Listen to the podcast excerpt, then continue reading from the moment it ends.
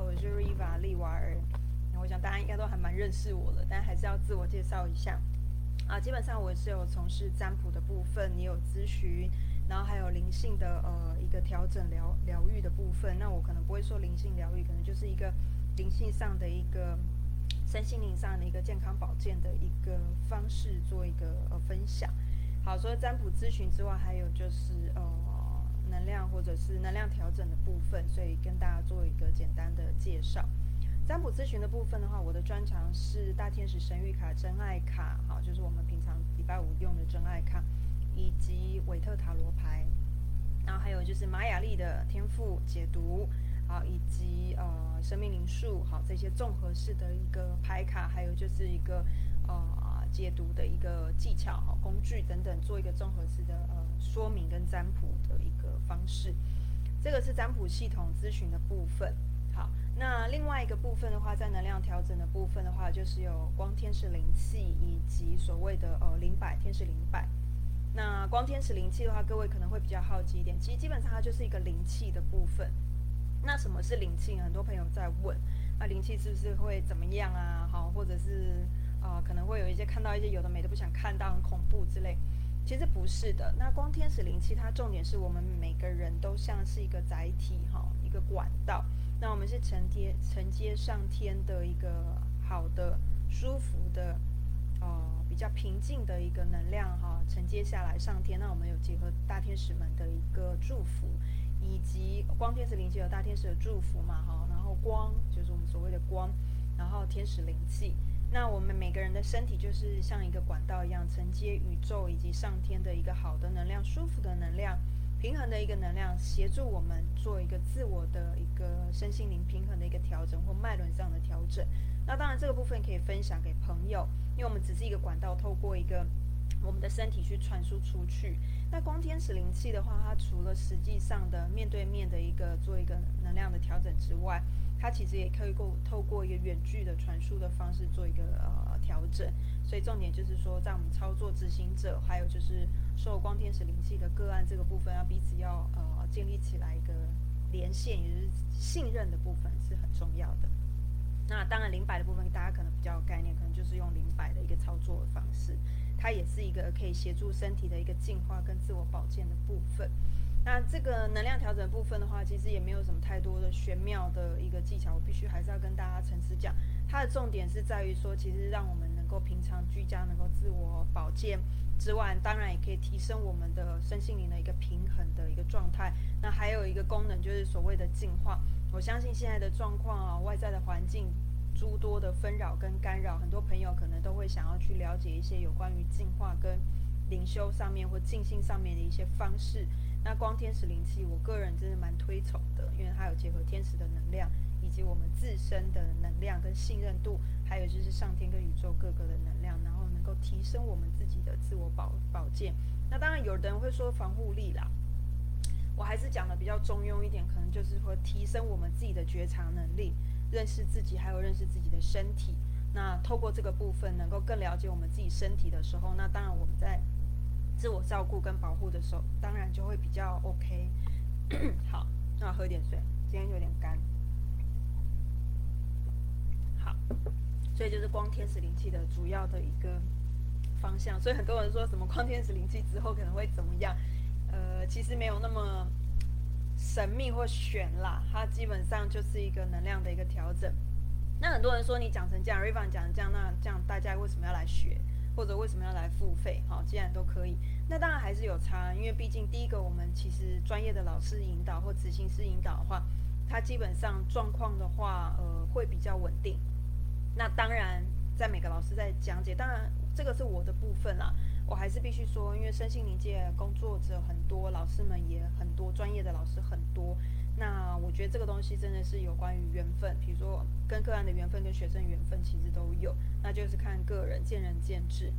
那我还是想表达的是说，光天使灵气它的重点是说，如果你跟老师学的话，我相信它会是一个比较完整的系统，然后它可以从比如说七脉轮的部分，还有整体的去去做一个探讨跟了解，比较不至于说，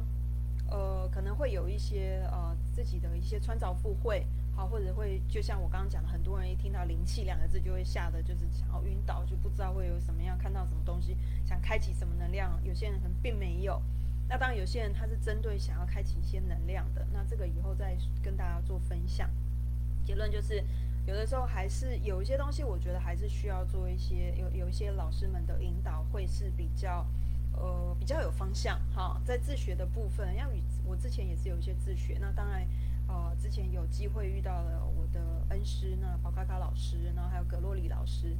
那还有当然还有几位老师都是我在一生当中的贵人，所以跟着他们学习很多东西。那这些东西都是呃，我会觉得跟老师学还是会比较比较有个正统的一个路径好去走。那这样子一个路径去走的话，当然我们当这当中学生们有各种的疑问，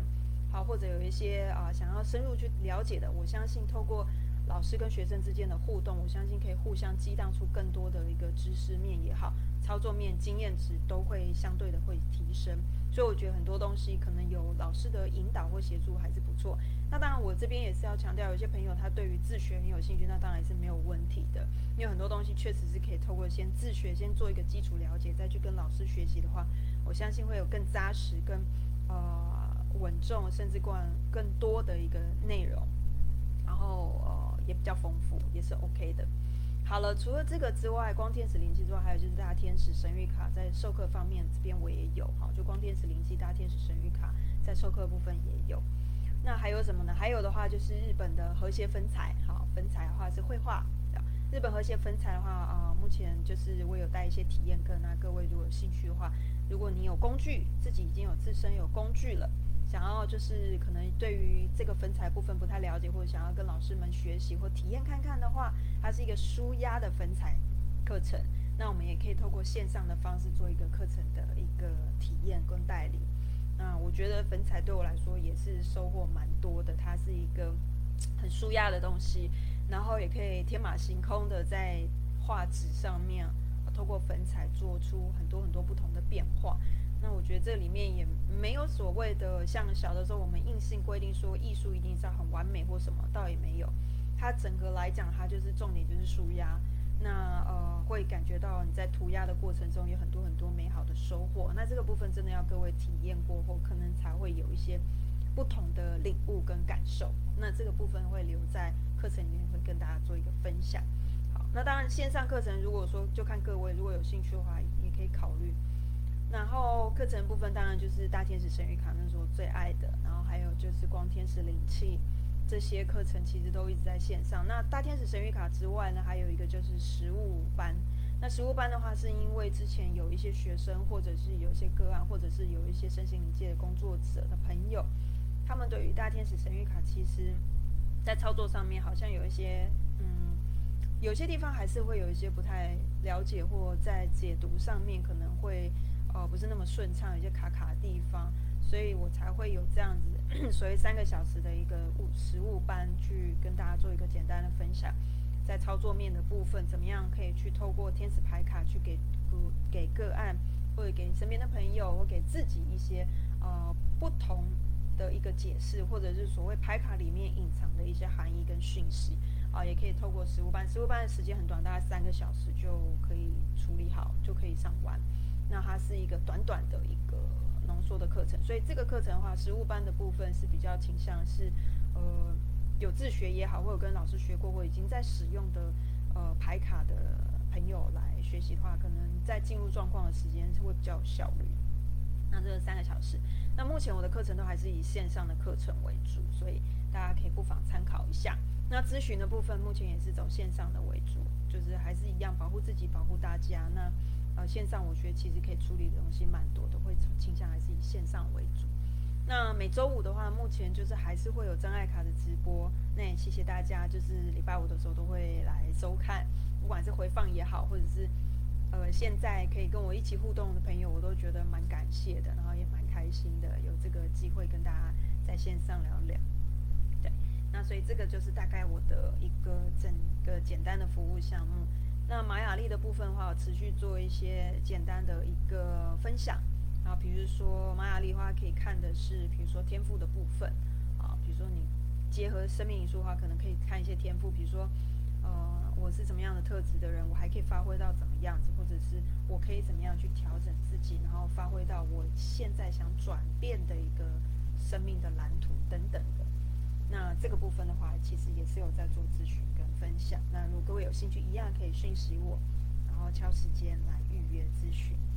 OK，那这就是我的简单的工商服务。虽然说跟 跟随就是跟着我或者加 FB，或者是追踪我的朋友，大家都知道，但是还是想要做一个简单的分享哈。那哪里可以找到我呢？就脸书好，脸书 Riva 利瓦尔之外，还有就是 IG，然后还有 YouTube 上面，我有时候也会把我们的直播放上去。那平常的话，我每个礼拜会出一集的 Podcast，就是广播播客的部分。那播客部分目前的内容会是偏身心灵或灵灵性上面的一个体验经验值，跟大家做一个简单的分享。那如果大家对于呃身心灵有一些兴趣的话，或者是在灵修上面有一些想法想了解的话，也可以不妨加一下哈，追踪我的 Podcast，那就是瑞法利瓦尔天使心灵疗愈 Studio，那应该就可以听得到了。OK，好，那今天的话，我们就直直接进入正题。我们今天的主题其实还蛮有趣的。呃，是讲的是关系里面的沟通。好，其实我相信沟通这件事情啊，各位现在有看到我的影片的朋友，不管是现在或者你现在正在看回放的朋友，你会不会觉得呢？在关系当中，任何的关系，沟通这件事情是蛮大的一个挑战。我相信少部分人可能会觉得不会啊，这是还好，我觉得还 OK。可是真的 OK 吗？嗯，好，这个就是蛮耐人寻味的一个。一个答案了哈，有的人觉得还 OK，有些人觉得真的伤透脑筋的，那甚至有一些人觉得说，我根本就不打算跟任何人沟通，我觉得太麻烦了。好，所以有诸多的一个选择，但是各位，我相信应该也不可避免的，我们人生当中这么长的时间，不论你是工作或生活当中，沟通这个东西，讲话这个东西，表达这个东西，不论你用什么方式去表达。各位会不会觉得，其实这件事情是生活当中占有很大的一个比例跟很大的时间？跟自己沟通是不是一种沟通？也是。有的时候我们自己如果是比较像我个性，有的时候是比较会想东想西的，或者是模棱两可的话，我说，尤其是过去，是不是要跟自己沟通，在做任何事之前要先说服自己？很多的心灵大师也是这样，要先说服自己，才去做心理的调整。心理层面的调整，然后再去做出一些事情，因为毕竟我们是凡人嘛，所以我想表达的是说，有的时候其实一起床的时候就要跟自己沟通啊，比如说今天想不想去上班，就是一件很恼人的事情。早上要吃什么早餐啊，可能就是又要想一下，或者是说那今天中午要吃什么要想一下，晚餐吃什么要想一下，还有就是上班的这一天当中，这这八个小时好了，准时下班，这八个小时当中，我到底要怎么跟主管？或者同事，甚至我的属下，如果也是当主管的人，我到底要怎么跟他们讲话？其实有时候这些东西都会蛮 耐人寻味也好，或者觉得有点烦恼也好，甚至有点让人觉得很阿杂，或者觉得伤脑筋，甚至有一些压力的存在。那再来，除了工作之外，个人各位有没有要跟家人沟通？好，无论你的家人、另外一半，或者是你的父母亲、亲子关系，哈。在沟通的层面，是不是也是让我们其实有的时候其实是有一些些的压力，或者是有一些情绪的起伏？那其实沟通这件事情，我们一生当中占有真的蛮大的比例，而且每一天我们都在面临要怎么去跟人沟通，怎么去协调。啊，不论在工作上面要怎么样去让别人能够听听信，或者是追随，或者是听从我们讲的，或者是说怎么样告诉别人或表达说我想表达的。这个其实就是蛮需要技巧的，好，那当然在家庭当中或跟另外一半，我要怎么跟对方沟通协调，达成是两个人都能够共同做出一个共同创作或所谓的共同决定，然后达到一个平衡。亲子关系也是一种沟通，有时候小孩子讲话，其实你也没办法听下去，或者是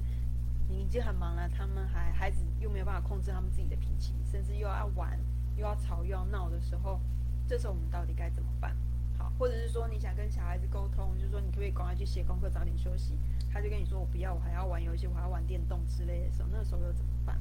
所以这些都是要所谓的沟通，所以我才会想说，诶，沟通这个主题其实是议题是蛮大。我们今天只是针对部分，就是我们想到的哈，此时此刻我们想到的去做一个简单的分享。那至于说除此今天讲完之外，有没有还有很多？或许没有办法 Riva 在这一集就跟跟大家分享完，因为毕竟我也是每天每天都有每天的生活，每天的生活当中都不断的学习跟成长，和不断的精进自己。我相信各位也是，我们都是在每一天生活当中不断的精进跟成长当中，所以必定还是有很多东西会没有办法掌握到，或者是还是会有一些可能下次你又遇到什么事件或遇到什么样的人物的时候，你才会突然觉得啊，可能可以怎么做会更好。好，所以今天我们就我们可能过往的经验，或者是说我们在服务的过程中有一些什么样的一个灵感。好跟大家做一个简单的分享。那首先呢，我们真爱卡的话待会是直接抽，然后呃，如果时间还够，就是开放给现场朋友。最后分享完四张，我们今天会用四组呃心理测验、大众占卜的部分结束之后呢，如果线上还有朋友有时间，那我们想抽牌的话，我们到时候可以再来抽。好，那我们现在是我先放的是四张是所谓的彩虹卡。彩虹卡的话，大家我不知道有没有接触过哦，有些朋友可能不了解。彩虹卡的话，它是所谓的呃七种颜色，就这样啊，红橙黄绿蓝靛紫，所谓的七彩七个色彩虹的颜色。那七色彩虹的颜色，通常是代表我们一般身心灵讲的比较简单的，是说所谓的七个脉轮，人体的七个脉轮的颜色。好，那我们今天如果在沟通上面，我今天选择的颜色，当然不是只有这个颜色。也不是只有这个脉轮，我觉得沟通是包含，即便你今天不讲话，你用肢体动作，这个也称之为所谓的沟通。但是我今天呢，因为想说还是要选彩虹卡搭配真爱卡做一个分享，所以我今天是特别挑选了彩虹卡里面所谓的蓝色，啊浅比较浅蓝色的这个部分，代表的是我们的喉轮。喉轮的部分，顾名思义就是大概在喉喉咙这个部分。那喉咙的部分，大表大部分，我们讲一个最粗略的说法，就大概了解就好。喉咙的部分，大家都跟沟通、跟表达有些关联。好，沟通跟表达有些关联，所以有的时候我们会发现，很生气的时候，或很郁闷的时候，或者是跟人，比如说吵架吵不赢的时候，当下讲不出任何话的时候，可是又很气的时候，各位有没有发现你的喉咙会有点紧？他的那个反身体反应是有点紧。有点紧绷之外，还有点痛，甚至有点呃干，或者讲话的时候有点沙哑。那或者是说，可能平常很多事情没有好好表达的时候，在喉咙的反应是还有另外一个状况。这是 Riva 自己自身曾经的经验。多年前在工作职场上面，有很多事情没有办法如自己的心愿或者真实的表达自己，或者说有些话想讲，可能讲完之后不见得如自己所愿的话，这个时候。或压力很大的时候，没有办法表达的时候，其实，在喉咙会出现的状况，例如说，很容易啊，比如说喉咙发炎啊，或者是感冒。然后我甚至还遇过，就是我整个扫虾，就是没有声音，所谓失声，不是那个失声，是失去声音这样。整个扫香，那很多时候还吃枇杷膏啦，或者是一些偏方啦，或者是看医生啊，它就是久久不能痊愈，可能会拖到一两个月都有可能。那喉咙会突然很痒，会一直干咳啊，或者是说，呃，它会有没有声音的状态啊，一直发不出声音，好，都有可能是跟喉咙有关。那当然，有些人会说身心灵界的话，也有一些干咳状况，比如说像我刚刚可能有点干的话，那如果你真的要对应到身心灵的话，喉咙它当然也是同样的意思，可能有一些外在的一些因素或者是干扰和影响到我们在表达的时候，可能有些东西适可而止。那其实，如果你每个身体的状况，你很了解自己的身体，很认识自己的话，你七个脉轮的状况都是平衡，而且都是开启正常开启的状态。那我相信，再加上如果你的身体是很健康、平衡的话，其实这一些动作哈，比如说有时候你该表达的时候，像我们在咨询说该表达的时候，或许不能表达的时候，他可能喉咙就会有一种紧缩，或者是不能说话的声音，类似这样，它其实代表说，OK，那差不多先到这边。那这个东西很细，我觉得今天就先讲到这边。那结论就是说，有可能就是该说话的时候，该表达的时候就表达，尽情自在的表达。那有的时候该适可而止的时候，或许需要呃跟人讲话的时候留一些余地，留一些空间，让别人自由发挥的时候，那有的时候我们喉咙自动也会处于一个比较，我会称我认为是一种比较关闭的一个状态，这是我的感受啦，我的经验。那大家可以就是在参考房间其他老师的分享都 OK。反正还是要看每个人的见仁见智，每个人的身体的状况确实是不太一样。有的时候我的反应跟你的反应，或跟其他人的反应其实是不同的，所以我觉得还是说到底最根本的还是要了解自己跟了解自己的身体，然后好好照顾自己身体。我觉得这才是最根本务实的态度。好，那所以呢，彩虹卡这边呢，我就会选了四张，那四张都是同一个颜色，它是蓝色的，代表喉轮。好那呃，今天就是送给今天啊的录影，就是以这四张为主。那待会呢，我们就会这透过这四张，然后我们来简单的去抽啊真爱卡。我也是第一次透过这样子的方式，然后抽真爱卡现场抽，我觉得很刺激这样子。好，那这四张的话，那可能跟大家念一下啊，再看一下。第一张呢，在这边过来哈，拿一支笔。好第一张的话是，呃，内容我看一下。我仔细的选择我的话语，因为他们会创造实相。呃，他是说，I choose my words carefully because they create reality。好，这个是代表说谨言慎行。所以走了，其实 Riva 在走身心灵这一段日子里以来，哈，经验来。呃，我发现我们的语言跟动作，我们的身心灵，无论是语言跟动作，都是很有力量的。好，包含你的书写是有力量，所以你只要是透过任何的表达的时候，其实都应该要谨言慎行，因为有可能我们在说的任何一句话，都有可能造成呃其他人的一些不同的感受跟想法，甚至影响到对方一生的一个呃状况。好所以呢，呃，我刚刚忘了讲一件事，就是我今天想讲沟通的话。其实我觉得沟通啊，这四张牌之外，它其实也有一个，我觉得沟通我会称之为是，嗯，天时地利跟人和。那待会我会再进行这一部分的做一个实物上的分享。我相信大家应该蛮有同感的。好，这是第一张，第一张牌是这一张。好，所以我觉得语言是它是有力量的，所以真的要谨言慎行。所以我曾经有听过一些朋友，嗯，有一些朋友他们是说他们讲的话都会成真，所谓一语成谶。我常常听到周遭有一些朋友他讲一句话之后，然后这件事情就成真，不论是好的坏的。所以代表说，其实语言会连接到我们的意念。当我们的意念很渴望做一些什么事，我们讲出来的时候，这个语言产生的力量就会相对的更大。虽然说有的时候我们可能是呃随意来的一个灵感就说出来了。但是这个东西也是代表说它是有力量，所以各位在说话的时候跟表达的时候，如实的表达自己，然后还是要谨言慎行，去考虑到说你说出去的话可能会产生的一些影响，所以尽量我们是选择好话，好多说好话，多说中肯的话，真诚的话。那如果有些话不确定的话，我会觉得先思考过后再说出来，三思后行会比较好。因为很多的能量，我们分享出去之后，我们讲的时候谨言慎行嘛。其实讲出去的东西都有可能会回馈到我们身上，所以这接下来就是另外四张牌要连续要讲的。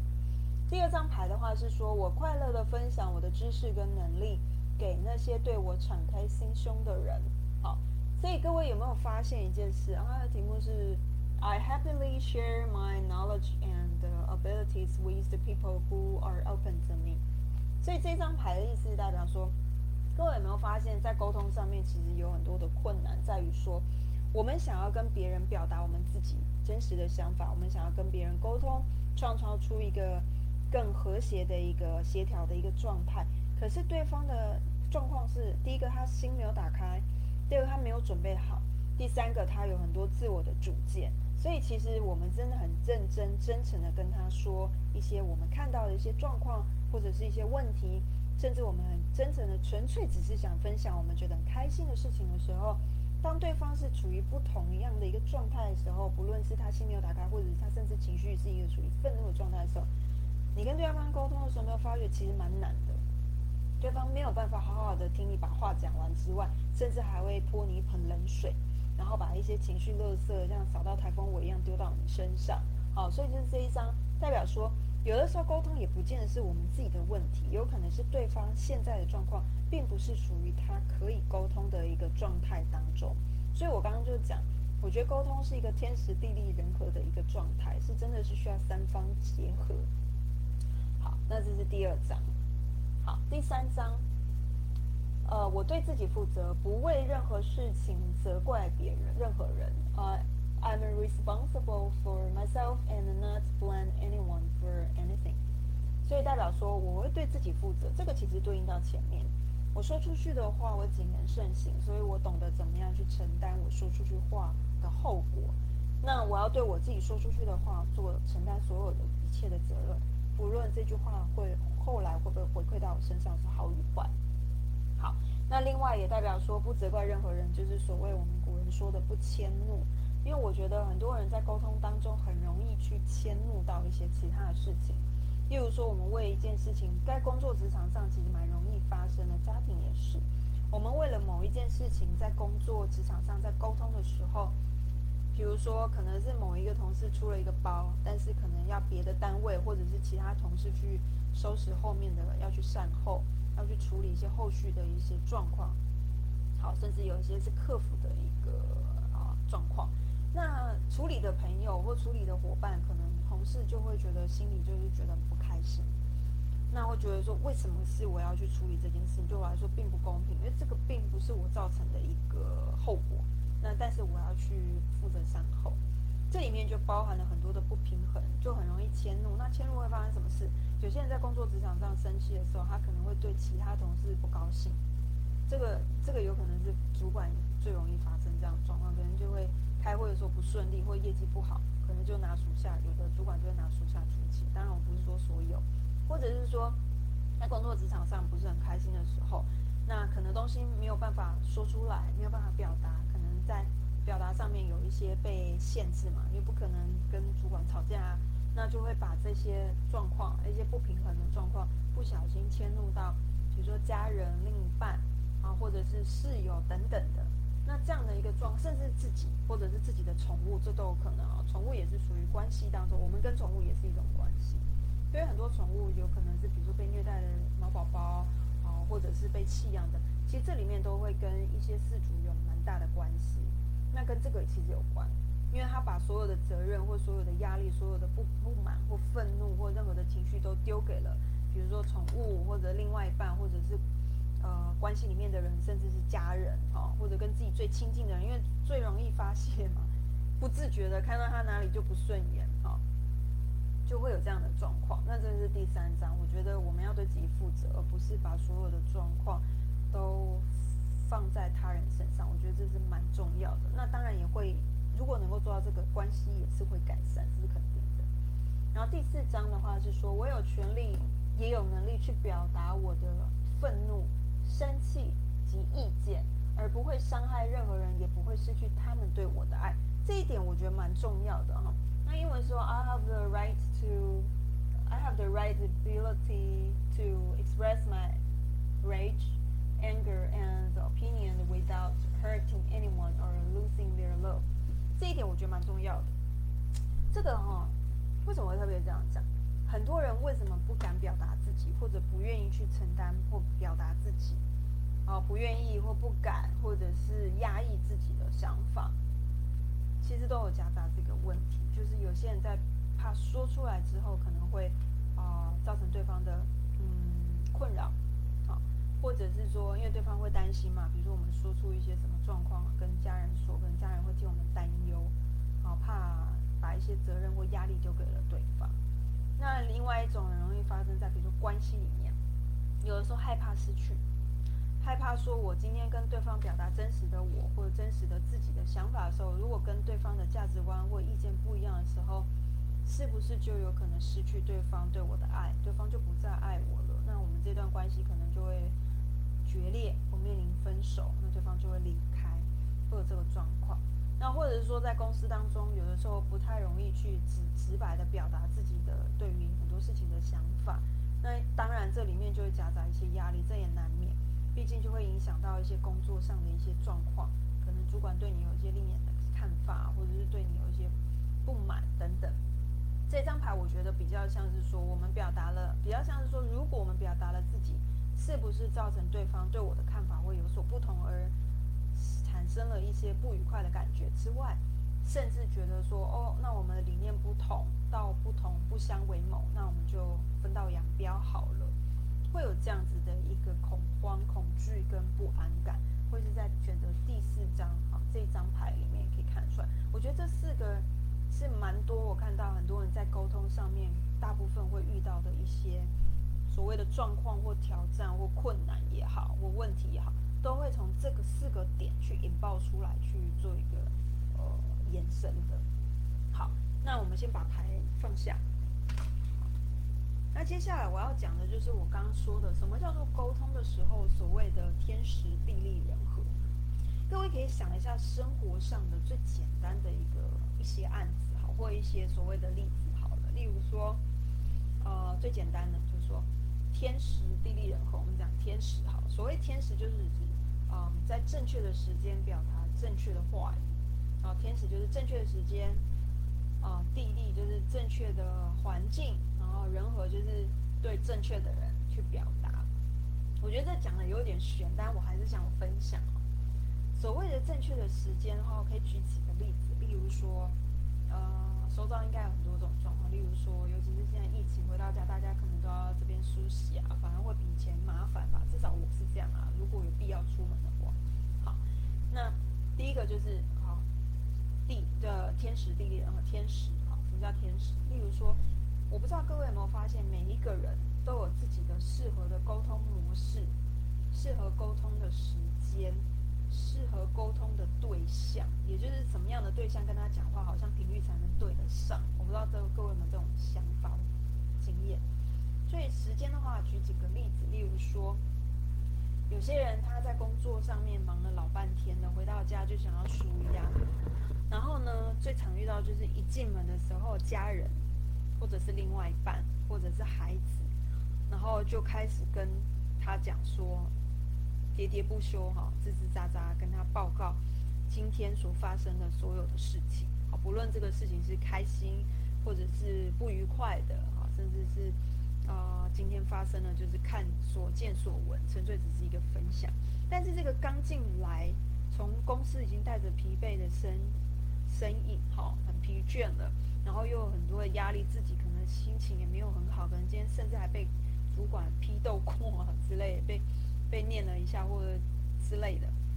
他已经很多压力，或客户念他，已经很多压力的时候，他踏进门的时候，大家就要开始跟他聊天，甚至跟他沟通说：“哎，我们明天要去哪里？或者是我们接下来明天要去大卖场买些什么？”哈，讲一些家庭琐事的时候，各位觉得这个人的心情会是什么？我相信，如果今天设身处地去想。是我们的话，刚进门的话，应该就会有一种愤怒感，甚至觉得火山要爆炸了，已经在火山口准备岩浆要喷发了那种感觉，一种怒火中烧的感觉。自己已经有很多的情绪了，没有办法去对于有些该说的话的人去说的时候，带回家就会发生这种状况。那当家人在给予一些东西的时候，感觉上就是最后一根稻草就会爆炸。所以这个时间点。比如说有人上班下班回来的时候，这个时间点其实我个人觉得不是那么合适。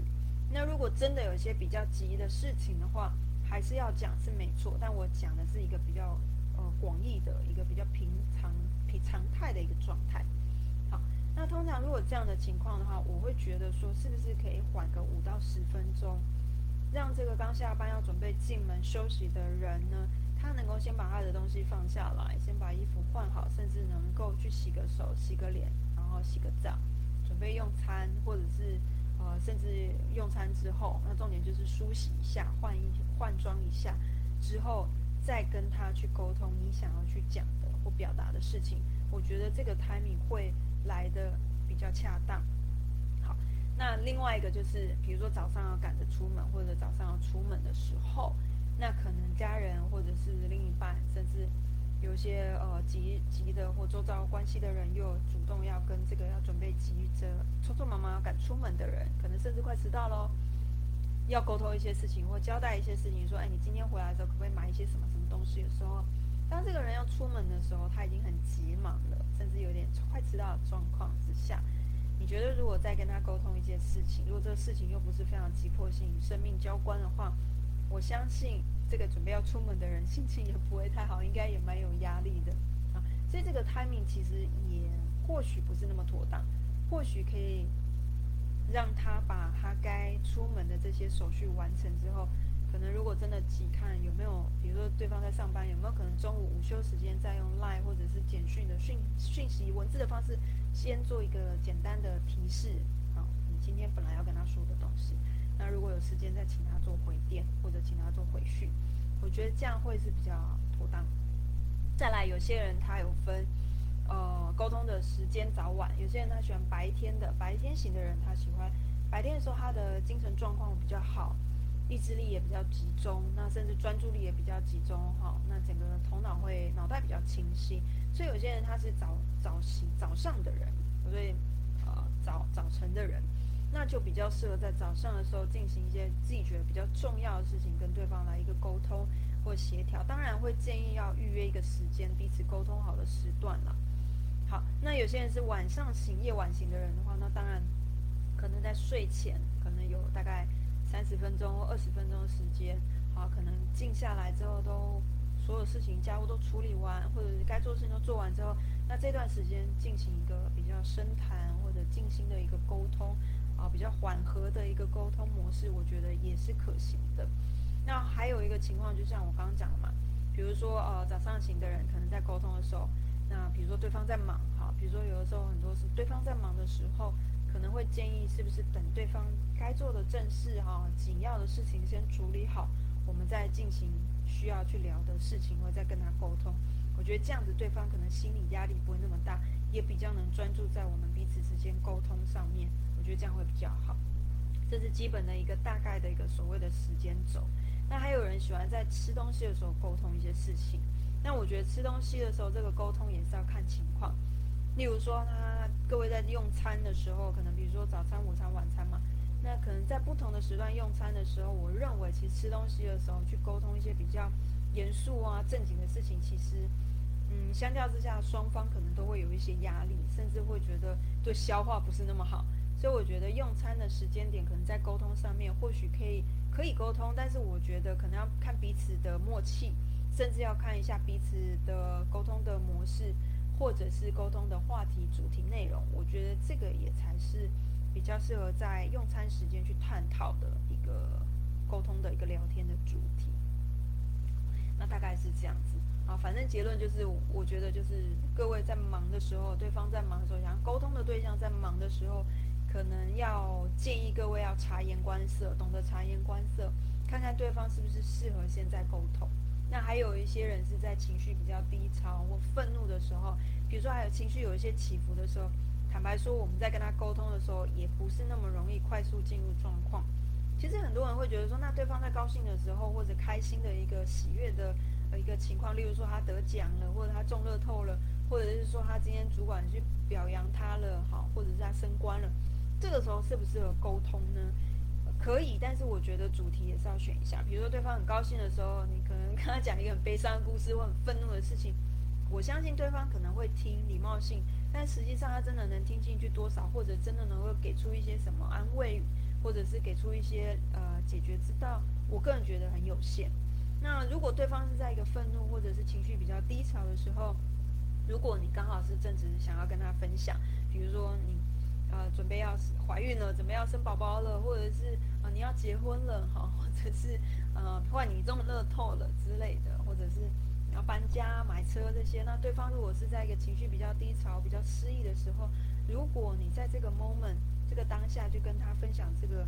情绪不一样的一个状态的主题，我相信对方可能也会有一种，哈，这个时候跟我讲这个，你现在是要我更难过？所以对方反而可能会更陷入到一个比较我们说比较情绪比较低潮，甚至比较负面的一个状态，有可能会是这样。因为有些人他会，这个就要看人了。因为有些人他可能会是一个会比较，比如说不是故意的，无意识的，就觉得现在这个低潮期对方好像都很厉害，那我怎么办？那他可能这个愤怒或低潮就会加剧。那当愤怒的时候，可能各位就会想说，那我跟他，嗯，讲一些开心或者是悲伤的事情。那当然，愤怒的时候，开心的事情，我想勉强还可以啦。有的时候反而大家会啊破涕而笑，或者是他很愤怒的时候讲了一个有趣的，戳到他的笑点，对方反而因此而情绪变好。那当然这件事情是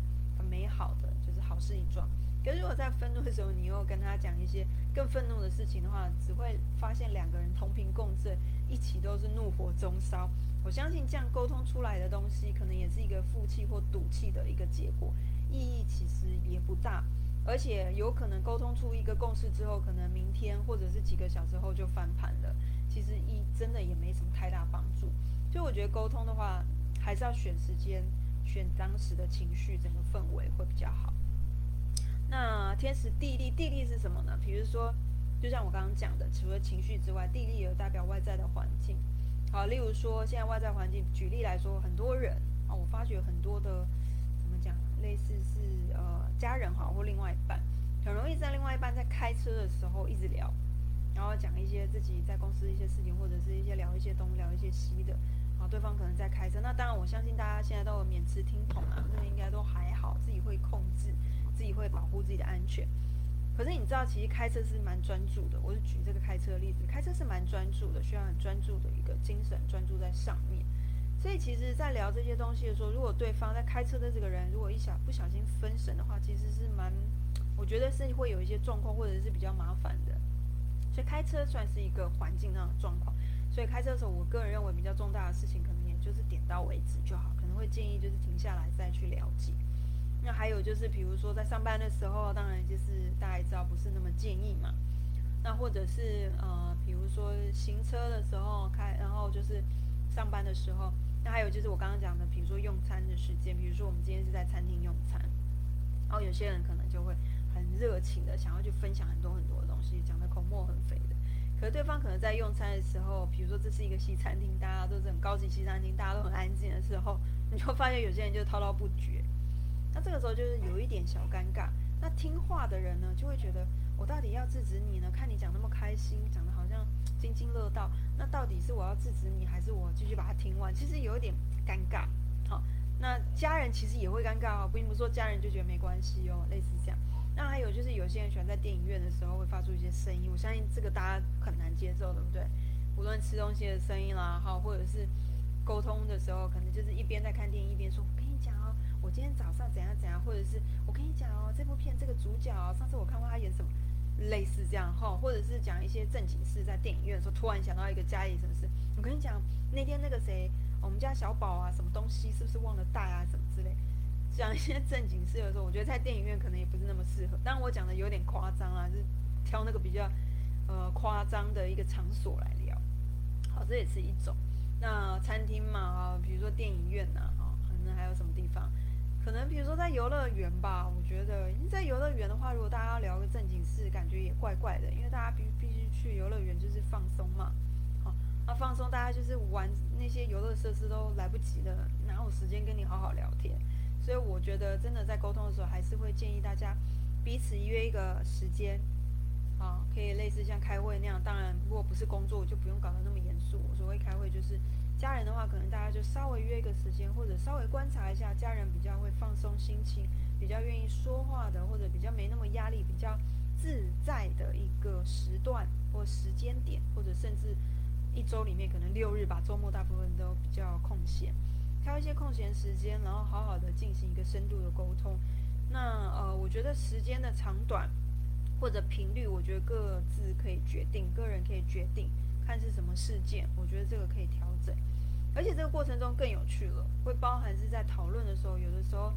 大家一言不合的时候，可能也会有一些情绪挑起来的时候，这个时候大家就真的要张开你的眼睛，好好的了解，去察言观色对方的肢体动作、对方的微表情，甚至对方的口气。如果一开始聊得很热络，但是到后面可能十分钟后某一个议题、某一个点不小心戳到对方的雷的时候，麻烦各位可能就要先放慢脚步，